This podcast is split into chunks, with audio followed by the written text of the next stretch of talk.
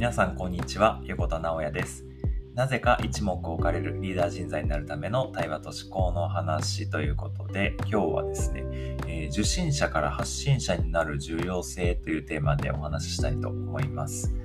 えーと、受信者発信者っていうのがピンとくる方来ない方っていうのもいると思いますけども例えばまあこうやってスタンド FM とかで配信されてる方はま発信者としてやってらっしゃるわけですよね。まあだけではなくて例えば自分で事業をやっているとか何か物を売っていらっしゃるとかうん、何かその SNS で情報発信をしているとか、そういうのはま全部発信者っていう形になるかなと思うんですけど、まあ、本当の意味でその受信者から発信者になれているかどうか、昔で言うとなんか消費者から生産者へみたいなことが言われたような気がしますけど、まあ、よりその手軽にいろいろなことがあの個人でできるようになった時代なので、まあ、受信者から発信者っていうのが割と、うん、イメージしやすいかなと思ってこの言葉を使っております。うんまあ最近本当にね、その自分でブランド立ち上げたりとかっていうことも、なんか周り、僕の周り結構増えてきたりとかですね、電子書籍作ったりとか、オンラインサロン、コミュニティ始めますとか、なんかそういう方も多いなと思うし、特に今 SNS でちょっとフォロワーを増やしたいんですとかっていう人も多いような気はするんですけど、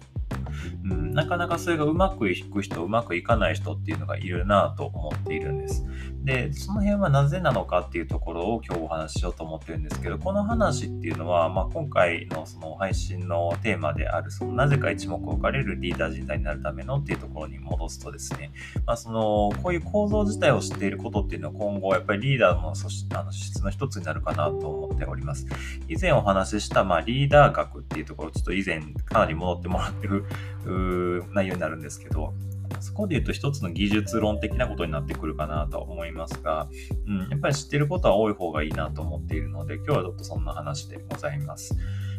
とまあ、結論から言うとですね、うんとどういう人が、あの例えばあのブランドやってもオンラインサロンやっても何か販売してもうまくいくかっていうと、結局、その、なんだろうな、それをどういう人が変われるかっていうと、やっぱすごい人が変われるみたいな、面白い人のコミュニティ入りたいなとか、あの人の出してる世界観すごいからブランドを買ってみようかなと、か共感できるチャレンジしてるからちょっと応援しようかなとか、そういう感じだと思うんですよ。これ前回もちょっと話しました、そのストーリーとかが重要だよって話、これは結構もう言われてますけど、うん、なんかやっぱその辺が大事かなっていうところで言うと、ごめんなさい、もう一度結論を言うとですね、あの、結局これは誰が言ってるのかっていうので大体決まるっていうことなんですよね。そのやっているのは誰なのか、ブランドを立ち上げたのは誰なのか、そのオンラインサロンとかコミュニティをやってるのは誰なのか、その、例えばもちろんその、うん販売しているものの良し悪しっていうのももちろん影響するんですけど、誰が販売してるのかっていうところの方が多分重要視されてるんだろうなっていう。これはもう昔からそうなのかもしれないし、もう今、いろんな情報があの流れている時代になった中で、SNS 時代になった中で、やっぱりその、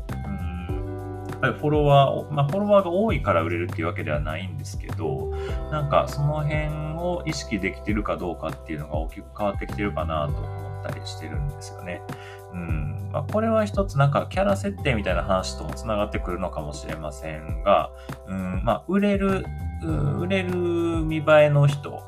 と、うん、なんか自分のなんか意思を貫き通す人みたいなところでもちょっといろいろ議論もある中でですね、まあ、あそのまあ誰が言ってるかっていうところがやっぱ重要視されてますよというところで今日はあの一つ、うん、大きなポイントしたいなと思っております。で、まあ、大きく受信者と発信者のそれぞれの話したいなと思ってるんですけど、例えば受信者側から見たときに、この誰が言ってるかっていうのはどういう話かっていうとですね、例えば最近だと、あのキングコングの西野昭弘さんとか、ホリエモンとかがね、あの、やっぱり、うん、メディア上も結構強い、昔から強いですけど、まあ、彼らが言ってるからやるみたいなのって、あうん、一つあると思うんですよ。これなんか権威性みたいな感じです。なんかそれを盲信するとか、その信者になるとかっていうのはやっぱりやめた方がいいとは思うんですけど、うん、なんか自分がその人を相対的に信頼できて、自分、あの自分のビジョンとか、その理念とかから共感できて初めて信用した方がいいんですけど、うん。なんか、結局その相対的にその人のことを判断したりするほどの知識っていうのは多くの人がないし、うん。まあ、相対的にっていうのはなんかいろんな自分のうん知識とかその時代の背景とかですね。いろんなものからその考えて複合的に考えてその人のことを判断できるかどうかとかっていう話なんですけど。とか自分の価値観とか理念とかと合うかどうかのその照合できるほど自分の価値観とか理念っていうのを言語化できてなかったりする人の方が多分多いと思うので。結局なんか周りがそう言ってるからみたいなその右往の衆みたいな感じでその権威性に絡め取られる人たちっていうのが生まれてくるようなあの流れがあると思うんですけどなんかやっぱりまあと結局ですねあんまり健全ではないと思いながらも結局人間ってそういうものなのかなと思っているのでその西野昭弘とか堀江門とかが人を集められるっていうのはやっぱそういうところに一つあるのかなと思ったりしております。うん。そう、なんかも、なんか、なんだろうな。なんかその全然知らない人がやってるオンラインサロンってあんまり入ろうと思わないじゃないですか。でも、ホリエモンがやってるんやったらなんかすごそうやな、みたいな。高い、もう1万円とか払って、もう入ってみようか、みたいな感じのその納得感につながる。何かそういう、なんだろうな、納得させられるだけのそのセールス力っていうのもあるとは思うんですけど、やっぱりその誰がやってるかっていう方が、やっぱり皆さんの判断基準になったりするんじゃないかなというところじゃあその、なんていうかな、その誰がやってるかっていうところの重要性を自分が身につければ、その発信者としてもうまくいくんじゃないかと思うんですけど、うん、まさに、でもそういう、その通りだとは思っています。そう、結局その影響力を身につけるというか、発信力を身につけるというか、あの、何者であるかっていうのをはっきりして自分が発信すれば、そこはあのクリアできるところなんだと思うんですけど、これがまあ、やっぱり難しいポイントになってくるわけですよね。うんなんか誰がやってるのかっていうところをどうやってはっきりさせるかっていうところがやっぱり難しくて皆さんもあの発信がなかなか滞ったりとかですね、あの知ったりとか自分のその発信している内容に自信が持てなかったりとかするような気もするんですよね。そこをどうすればいいかっていうところなんですけど、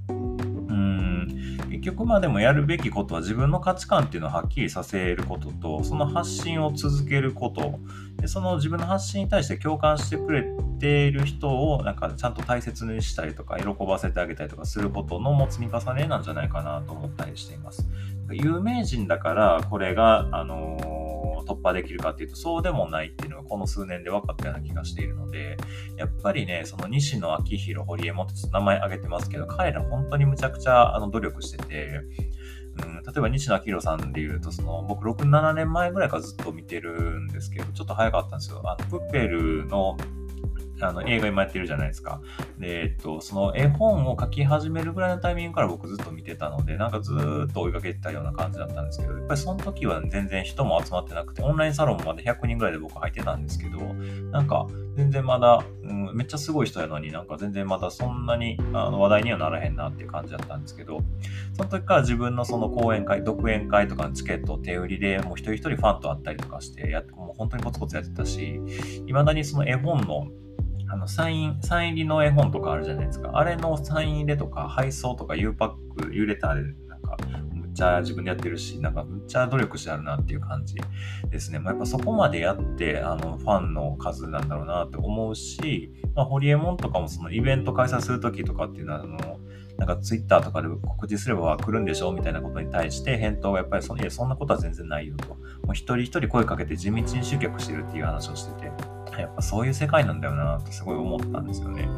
うん。だからその有名だからとかっていう話はやっぱり関係なくて、でも全くの素人ができるかっていうと、それほど甘くもないんですけど、やっぱりそのパッと楽になったわけではなくて、どんなインフルエンサーの人たちも、そういった、そういった努力をし続けてきた人たちなんだと思うんですけど、さっき言ったその価値観はっきりさせることとか発信をもとにかく続けること。で自分の発信に共感してくれる人っていうのを大切にすることっていうのはやっぱり重要かなと思ったりしております。そうすればなんか少しずつ自分が何者であるかっていうのを認識してくれてあの自分のことを応援してくれている人たちっていうのの輪がふあの広がっていくような感じだと思うんですけど、まあ、突然増えたりっていうなんか臨界点がどっかにあるのかもしれないし僕もそんなに経験したことはないのでわかんないんですけど。例えばそれでフォロワーさんが増えたりとかですね、その自分が開催するイベントのあの参加者が増えたりとかですね、自分が何か販売するものをなんか買ってくれる人が増えたりとかですね、そういう自分のことを応援してくれる人の多さっていうので、その自分の影響力っていうのが及ぶ範囲が広がっていくことになると思うので、何かその自分が成し遂げたいものがあるってなった時に、うん、その輪が大きい方がやりやすそうですよね。だからそういうところの輪を、自分のファンのなんか輪を広げていくっていうところ、まあ、つまり影響力を大きくしていく。っていうところっていうのはやっぱコツコツした努力から始まるものだと思うので、なんかそういうところっていうのを念頭に置いた情報発信というか発信者になるためのあの意識っていうのは必要なのかなというふうにちょっと僕はなんか思ったりするんですよね。で、ちょっと受信者と発信者両方の話したんですけど、結局なんか受信者として、なんか、うんと、この人はたなんかいいのか悪いのかっていう判断基準、結局これは人それぞれによるところにはなると思うんですけど、その自分の知識とか経験値っていうのに応じて、その見極めるその目利き、つまりまあセンスのことですよね。あの物事を判断するための目利きができるかどうかっていうのは、そのただなんか正しく判断する情報が必要になるんですけど、それをなんか正しく目利きできるようになるだけの情報量、知識量、経験量を習得する手っ取り早い方法はやっぱりその自分が発信者になることなのかなと思ったりします。で、さっき言ったその発信者側のその裏の努力とか工夫とか、そもそもその発信の意図とかっていうのはやっぱり発信者が積み重ねてきた経験のところになってくるので、そういう話を聞けるかどうかとかっていうのも重要だし、自分がやってみて自分がその工夫をずっと続けていく。それがまあ知性とか経験になっていくもんだと思っているので、うん、なんか自分が発信者にならないとなかなか見えてこないところっていうのはあると思うので、まずは自分が発信者になることから、自分が発信者になることで何か物を売りたいとかっていうわけではなく、自分の影響力を広げたいって思っているわけでもないとしても、なんか自分が受信者としてこの時代を生きていく中で、なんか正しい情報をキャッチして、物事を判断するっていうところには、あの、大きく影響するものだと思って、やはり、まあそこの情報発信をまずはしてみるっていうのは重要なのじゃないかなと思っております。具体的には、うん、まあ、オンラインサロンやったりとかっていうのはちょっとハードル高いかもしれないので、もうあれ結構大変。僕も何回かやったことあるんですけど、やっぱ大変で、ずっと皆さんとあのお付き合いしてしていく必要があるので、ちょっとやそっとでやめれるようなもんじゃないから、ちょっと覚悟いるなって感じはしているし、うん、何か事業を作るっていうのも結構大変だと思うので、僕がおすすめするのは、やっぱこの、まあ、もちろん SNS での情報発信っていうので十分だとは思うんですけど、まあ、そこの感覚少し SNS で養ってからですね、例えば電子書籍で一個自分の価値観とかをまとめてみるっていうのは僕は非常にお勧めしています。無料で作れたりとかするんでね、あの自分で本、内容を書いて、編集して、うんと、まあ、Amazon の Kindle にアップするっていうところの、まあ、EPUB 化っていう作業があるんですけど、そこをまあ、なんとかやって、うん、えっ、ー、と、電子書籍の表紙を作ったりとかしてですね、なんか、で、ちゃんと売ってみるっていうところは一回やってみると、まあ、面白いんじゃないかなと思ったりしているので、自分の名刺代わりにもなるし、なんかそういうところっていうのから始めてみてはいかがでしょうかといつも思ってます。そういうことをまあとにかく続けていって、そのファンが増えて影響力が高まっていってってなると、そのいろんなやりたいことっていうのもできるようになってくるんじゃないかと思っておりますので、うん、なんかそういう人が増えたら面白いと思うし、僕はとにかくいつも言ってますけど、その、なんていうかな、自分で事業を立ち上げたりとか、自分の価値観とか、あの、思いに基づいて何か行動したりとか、そういうなんか発信者況でいう発信者がたくさん僕の周りに増えると僕自身が面白くなると思っているので、もうとにかくそういう人たちを応援したいなと思っているっていう感じなんですよね。うん。今は個人の時代っていう風に言われてますけど、僕はもう個人の集まりの団体戦の時代だと思っているので、本なで頑張っていきたいなと思っておりますので、ぜひぜひこれから発信したいとか思っていらっしゃる方はですね、何かまあご一報いただければ僕はあの勝手に応援しようと思っておりますので、あのみんなで頑張りましょうということで、今回の配信は終わりにしたいと思っております。今回は受信者から発信者になる重要性ということ、とにかく誰がやってるか、誰が言ってるかっていうので大体決まってしまうので、その誰が言ってるかっていうところ